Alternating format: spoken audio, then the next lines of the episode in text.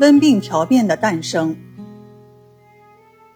一七九八年，吴菊通正式行医已经六年了，他也成了一个四十一岁的中年人。此时，他的生活非常忙，来求诊的患者络绎不绝。他也积累了丰富的经验，同时也越发的感到，这样下去不行啊！大家怎么对温病都不了解呢？怎么犯错误？患者哪里受得了呢？这个时候，他的好朋友，那位高中榜眼、当了大官的汪廷珍，忽然向他提出了一个写书的建议。这个建议实在是很有价值，因为一本中医界非常重要的著作将因此而诞生。汪廷珍是何许人也？我们先来介绍一下吧。汪廷珍。号色安，是吴居通的老乡，二人几乎同龄。当时这个人也在北京，正在准备科举考试。他和吴居通二人意气相投，做了一生的朋友。在很多年以后，当汪廷珍去世后，吴居通感觉没有可以说话的人了，变得非常孤独。就在吴居通到了北京的第四年。当时还是考生的汪廷珍对吴菊通说了一句话。他说：“医非神圣不能。”这句话的意思是，要想做个好的医生，非要有超人的学识、超人的境界不可。医生不是一般人想做就能做的。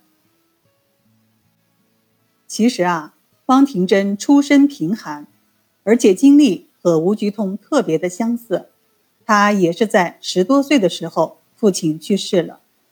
那时的生活简直太贫寒了，经常是吃不上饭。有一次，在大年三十的夜里，家里没有粮食，他就和母亲各饮茶一碗，吃几根咸菜，就算是年夜饭了。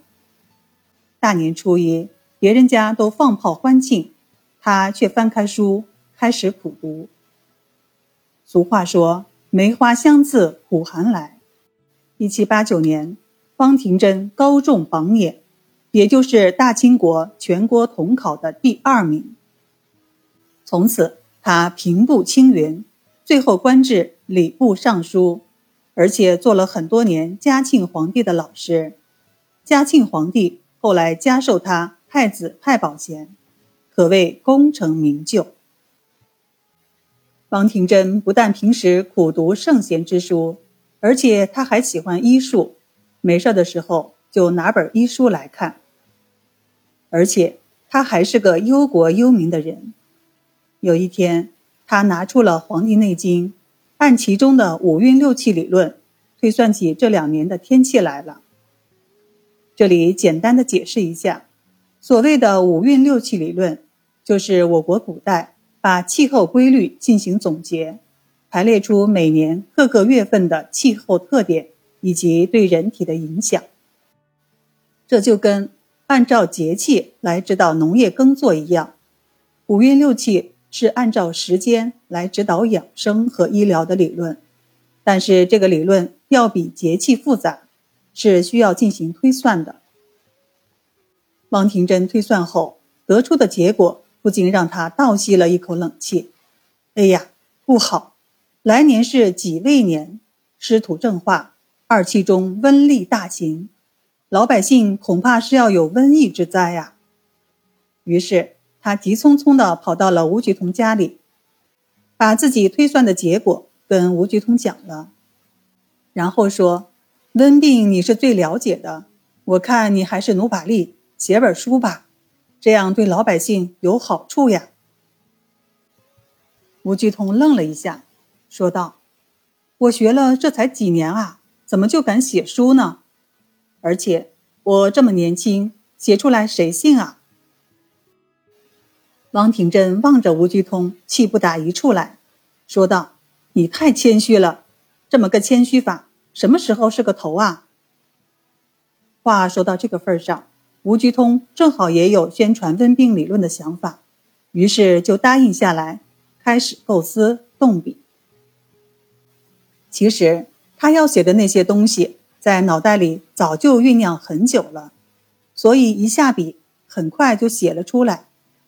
一位叫汪宝的朋友曾给《温病条辩》写过序言，他说：“吴菊通在一八零四年已经把《温病条辩》初稿写好了，然后一直在不断的修改，精雕细琢，将近十年时间。在这本书里。”吴吉通开创了三焦辩证的理论，他把人体的病症表现分入上中下三焦里，以此来确定病邪进入人体的程度和部位。在书里，吴吉通还把温病的各种症型都做了梳理，其中很多温病的类型，比如暑温、湿温等都非常重要。从此，温病成为一个理论完备的体系。《温病条辩》这本书其实内容并不是很多，因此我们完全可以想见，在这十几年的时间里，吴菊通在诊疗之余，在半夜昏黄的烛光下，一点一点反复修改的情景。